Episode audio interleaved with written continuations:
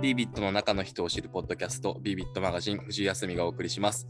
えー今日のゲストはですね、えー平井強忠先輩に来ていただいております。よろしくお願いします。お願いします。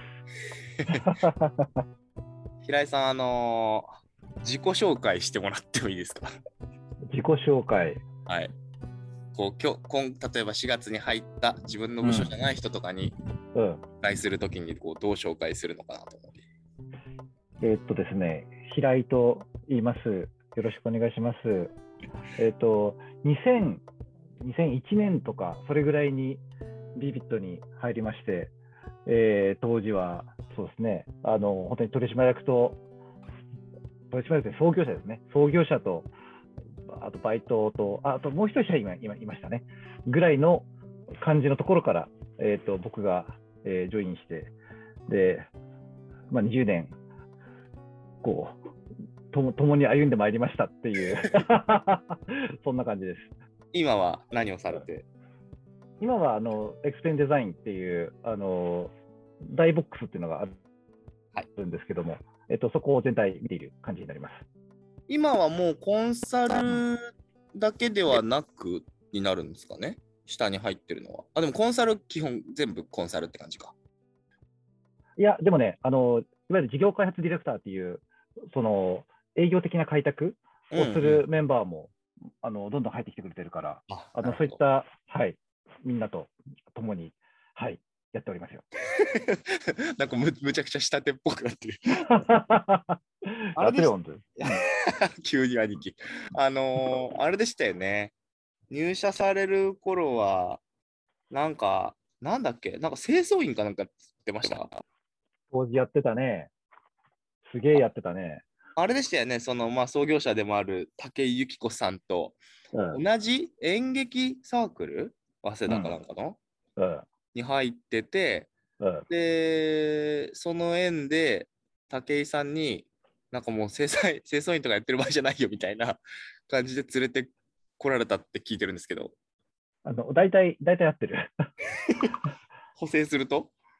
えっと、なんていうかな、就職活動を、こう、ちゃんとううまくできなかったんだよな、なんというか。うまくうん。で、こう、学部の時もポロッと卒業しちゃって、はいはいはい。で、ただなんもねえな、俺と思って大学院行って、で、またポロッと卒業しちゃったんだよな。うんで、えっ、と、まあ、お芝居やったり、うん、あの、掃除もね、なんていうか、あのミュージシャンとかいっぱいいてさ、あで、ーまあ、楽しかったんで、まあ、楽しく日々やったんだけど、たまにこう、第二新卒とかで検索するんだよな。なるほど。そう。で、そうそう、当時はさ、あの、新聞記者とか、うん。なんか、そういう、そういう感じ？第二新卒って出てくるのがね。うんうんはいでそんな感じで、ゆきちゃんみたいな風に言ったら、え、何、就職したかったの？みたいなことを言われ、ええ、ええ、まあ、みたいなこと言ったら、じゃあ、ビービーと受けに来るみたいなので、ええ、まあって言って、こう、あとは、はい、もろもろやりながらみたいな、そんな感じ。そんなお兄さんが今やうんコンサル領域のトップを張ってらっしゃる。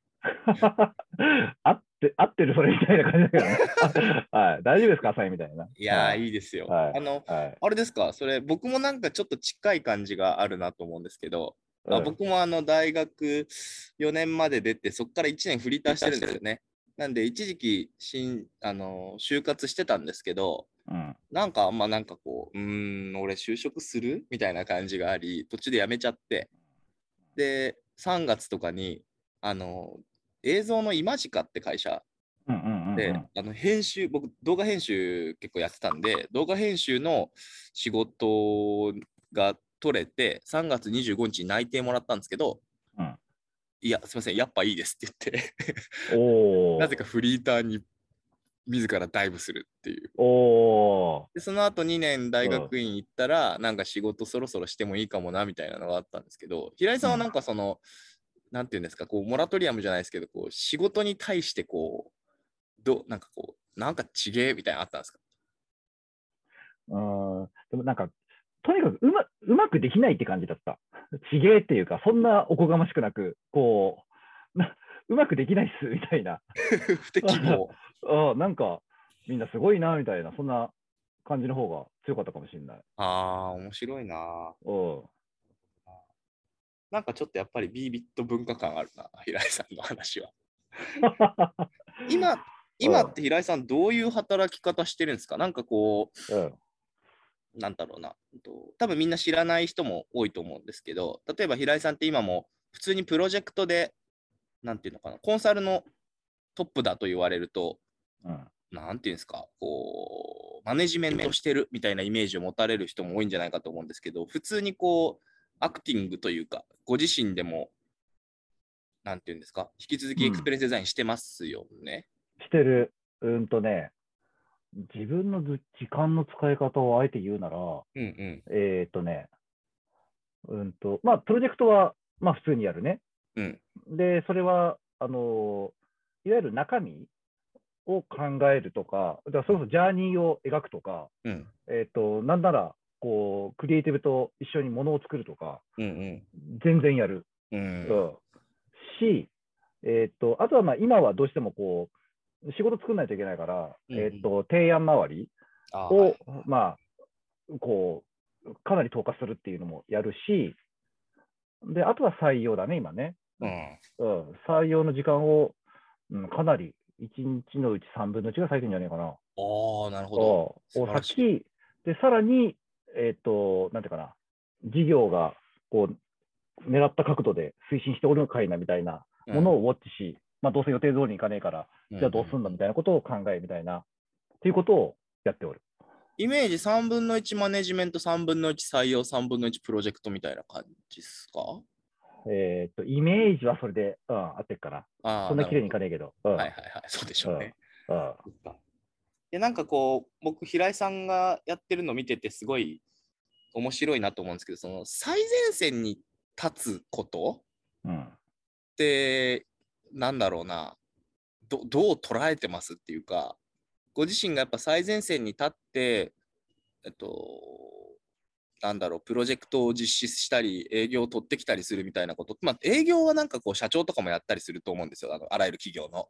うん。なんですけど、そのプロジェクトを実際自分でやるみたいなのって結構大変じゃないですか。うん。でなんか最前線になんか立つっていうのは、なんかご自身の意思もあってそういう感じなのか、なんかこう、どうどう捉えてます？プロジェクトはでもややり続けると思うよって、うん、思うかな。な。なんでなんですか？うんとね。うん、ちょちょっとい行ってみていい？チャレンジしてみていい？えっとね、多分経営も僕、なんか、いわゆるこう、経営者的な目線で、経営者的な目線違うな。えっと、経営もエクスペリデザインっていうふうに、やっぱりやってるのよね。で、なんというか、うんと、メンバーのジャーニーはいかがなものかみたいな。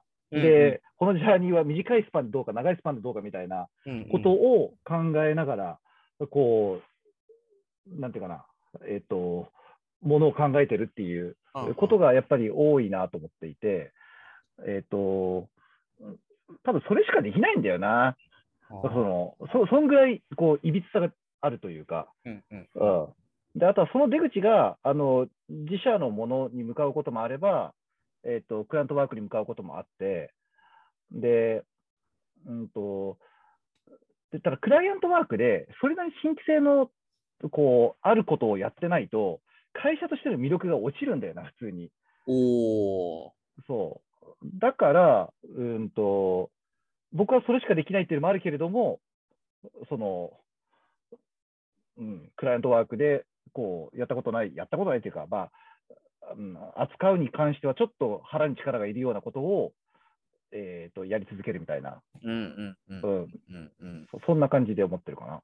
会社の魅力が落ちるっていうのは、まあ、うん。当然その、なんだろうな、まあ、あらゆるコンサルとかがやっぱりね、上の人たちのパートナーとかを言われる人たちがやっぱ能力があったりするとかあると思うんですけど、まあ、普通にエクスペリエンスデザインって言って最強カードを切ろうと思うと、まあ、平井さんが当然、あの、候補に上がってくるわけだと思うんですけど、そういう形で新しいプロジェクトをこう開拓していくっていう、なんだろうな、えっと、プロジェクトの新規性みたいな意味合いで、平井さんみたいにそのエクスペリエンスデザインできる人が、そういうことを、そういう案件を取っていくでやらないと魅力が落ちるって話なのか、なんかトップがそのな最中のこと、最新のことをちゃんとやれているみたいなことで、なんかこう、こもる言葉だとか表現だとかに違いが出るのか、魅力が落ちるっていうのはどういうことなんだろうという。どっちもあるんだろうね。だから、僕がやってなくてもいいけど、何かしらこう、なんていうのかな、ちゃんとフロンティアを切り開かれ続けるみたいなこと、は、やっぱり会社の魅力そのまんまになると思うしうん、うんうんうんえっと、それを語る僕の言葉に、こう、なんていうかな、えっと、言霊が入ってると、うんよりパワフルな、こう、プレゼンテーションができるみたいな、うんうんうんうんあそういうことかなと思なるほどね。う。うん。こう新しく入った人とか、あの UX そんな詳しくないような、ね、あのなんですか、えっと、キャリアの方も多分、ビビットの中いると思うんですけど、うん。こう新規性のあるプロジェクトって今で言うとどんな感じなんですか？とか、の、どういう、えっとね、こう要は僕はけ多分分かってるんですけど、こうその人たちが、なんていうんですかね、えっと、へえ、そんなことやるんだみたいな風に理解してくれたらいいなと思い。このね、プロジェクトはね、えっと、あの、で、はいはい。まあ、昔からあるじゃない？うん。あの、OKGO がミュージックビデオで使ってた、あれ。あの、なんかあの、座って移動できる、うんあの、乗り物っすよね。そはい。う。で、様があれをアップデートしたというか、うんうんえっと、次世代バージョンを作ったんだよね。うんうんうんうん。で、とはいえ、こう、物は物でしかないというか、乗り物なんだよな。うんうんうん。で、じゃあ乗り物作ってもこれどういうふうにこう世の中に入っていくか、イメージつ、イメージつかんというか、描けないし、うんうんと、このままだとこれどうするみたいな風になってしまうっていうところもあって、うんで、あの、ジャーニーを描けないか、もっと言うと、その、規模が狙えるビジネスに仕立てられないかっていう、そういうふうなご相談をいただいたんだよな。うんうんうんで、えっと、実際にこう提案しているのは、あの、ただこう移動手段というふうに、というだけで捉えないというところが、あの今回やったことで、うん。うん。あの AR 空間ってさ、あの AR 空間は見れるけど、この体感覚って味わえないじゃん。はい。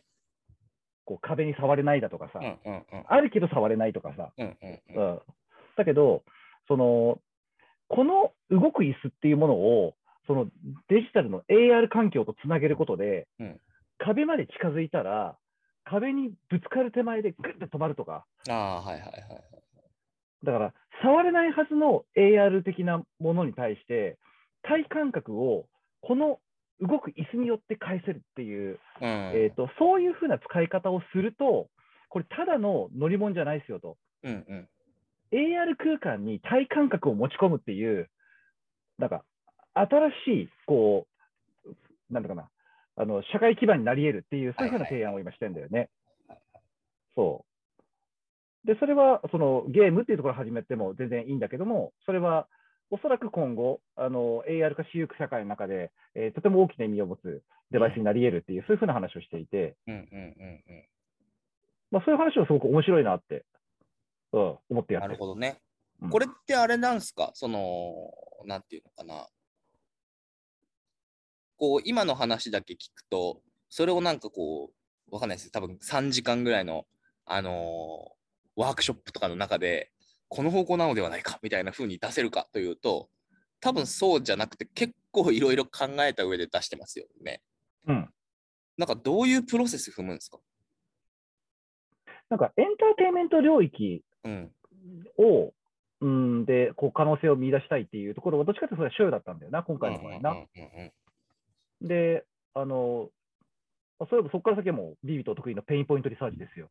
ああ。そうで、そのエンターテインメント領域、特に、うんと、こういったライド系の乗り物乗り物がある、えっと、いわゆるなんですよね、あの、パークみたいなものだとか、えっと、うんゲーセンみたいなものというところをオブザベーションして、ああ、そでれこそなんか、ジョイポリスとか、とかね、は波動とかも言ってたか、なんか。そうそうそうそう。はいはいはで、そこでやってやっていくとさ、あこう、昔ながらの、こう、なんていうのかな、こう、動き方がプログラミングされたものを、うんただなぞるだけ、ライドエンターテインメントみたいなものが、依然、こう、幅を利かせてさ、うこう、2回乗るっていうと、いや、乗らねえなみたいな。なるほどね。レールがあって、そのレール通り行く系のやつね。そうそうそうそうそう。はいはいはい。で、それおもろいみたいなのうんが放置されてんな。で、まあ、そういうもんだと思いながらみんな乗ってんな、みたいなうんうんうんのが、まあ、見えてくるんだよな。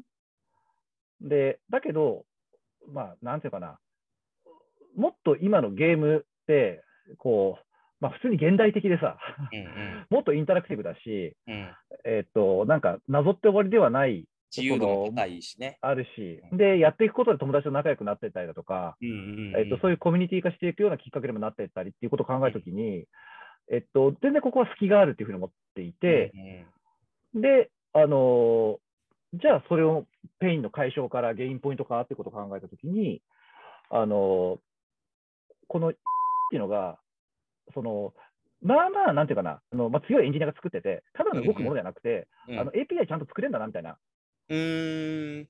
そう。で、っていう、その、えっと、一緒にやった事例はすでにあったんだよね。おなるほど。そう、あの AR とくっつけるみたいなね。うんうんうんうん。で、ただそれはっていう、えっと、個別のゲームとして作ったんだけど、うん。これはもっとメタ化して考えられるから。うん。っていうふうに、そのペインの解消からこう、今あるテクノロジーを使ったゲインポイント化みたいな、ね。今今今はテクノロジーというか、今実際にこう、う実現している、えっと使い方から、はい。えーゲインポイントから道筋をたどったっていう、そんな感じのことをうんうん今回はやったなと思います。はあ、面白い。この時のペインポイントって言ってるのはあれなんですかね。うん。そのまさになんかこうアトラクションとかにあのまあ要はテーマパーク行った時のアトラクションを楽しもうと思ってもなんか全然それが更新されてなくて、うん。なんか本当にそれこそなんだろうな、フォートナイトだとか、そういううん。新しいゲームとかで体験できるようなレベルの自由度だったり、うん。インタラクショうん。ンみたいなところまでえーいけない。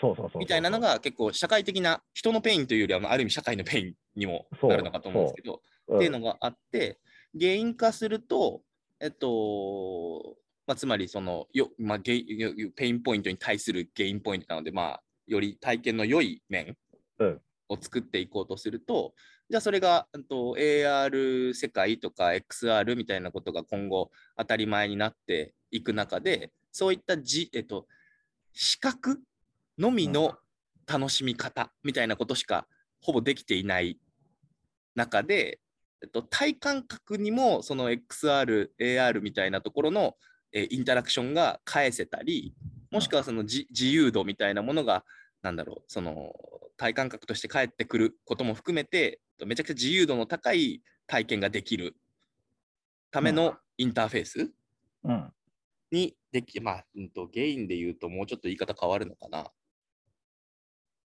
まあ、そんな感じではいはいはい。正しく言えてると思うよ。うん、っていうことが言えるなって。うん。それの経験としてさたいな話はあって、あ、もうい一個ちょっとやってんじゃん。じゃあそれをちゃんと、なんだろう、メタ化して、うんと仕組み化しようよみたいな感じになってる。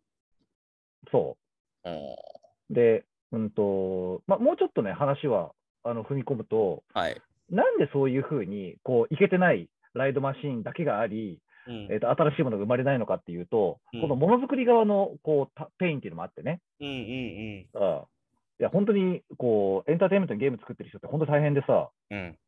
こう、当てないとぶっ殺すぞみたいな。当たるもん作るやつ。そうそうそう。いや、これ本当にお前これ作ったら回収できんのかみたいなことですっごい詰められててさ。いやうん。で、だから、あの勝負できないんですよ。だから、と謎の続編みたいなのでごまかすみたいなことしかできないし、ー、なるほど。で、ライド系マシンってやっぱ高いからさ、筐体なんか高いから、うん。うん。あのやっぱビッグチャレンジができないんだよね。うん。うん。で、それでこう、あの遊びのイノベーションが起きない状態になってたっていうのがあって、おもろ。そう。だから、あの、作り手にもそういったチャレンジがしやすいっていうことを用意してあげよう。で。たくさんトライアンドエラーができるような懐の広さを作っていこう。で、そうすると結果的に、その、良質なエンターテインメントが生まれやすくなってくるからってう。いう、うん。それはじゃあ、あれか、なんか変な話、実験場みたいなものを、例えばですけど、用意あ、そうしてそうそうそうそう。うん。そのゲームクリエイターの人たちがそこから示唆が得られたり、あなんかちょっと軽いプロトタイピングができたりみたいなことができる、なんかこう場を作っちゃおうみたいなのが一例になる感じ？そうそうそうそうそう。で、そういうふうなことをやっていくと、あの、この博打みたいなものが博打じゃなくなっていくみたいな。すげえな。なるほどね。うん。超いいじゃないですか。いいでしょう。面白いでしょ。夢夢あるな。やっぱなんかそのペイなんかさっきのなんだろうな、うんと、なんか僕そのいろんなところで、まあ、コンサルだけじゃなくて喋ったりとかする中で結構 UX のことあんまり分かってない企業さんとかだとなんかこう素敵な体験がポンとアイデアのように出るみたいに思ってる人たち結構いるんですよね。うん。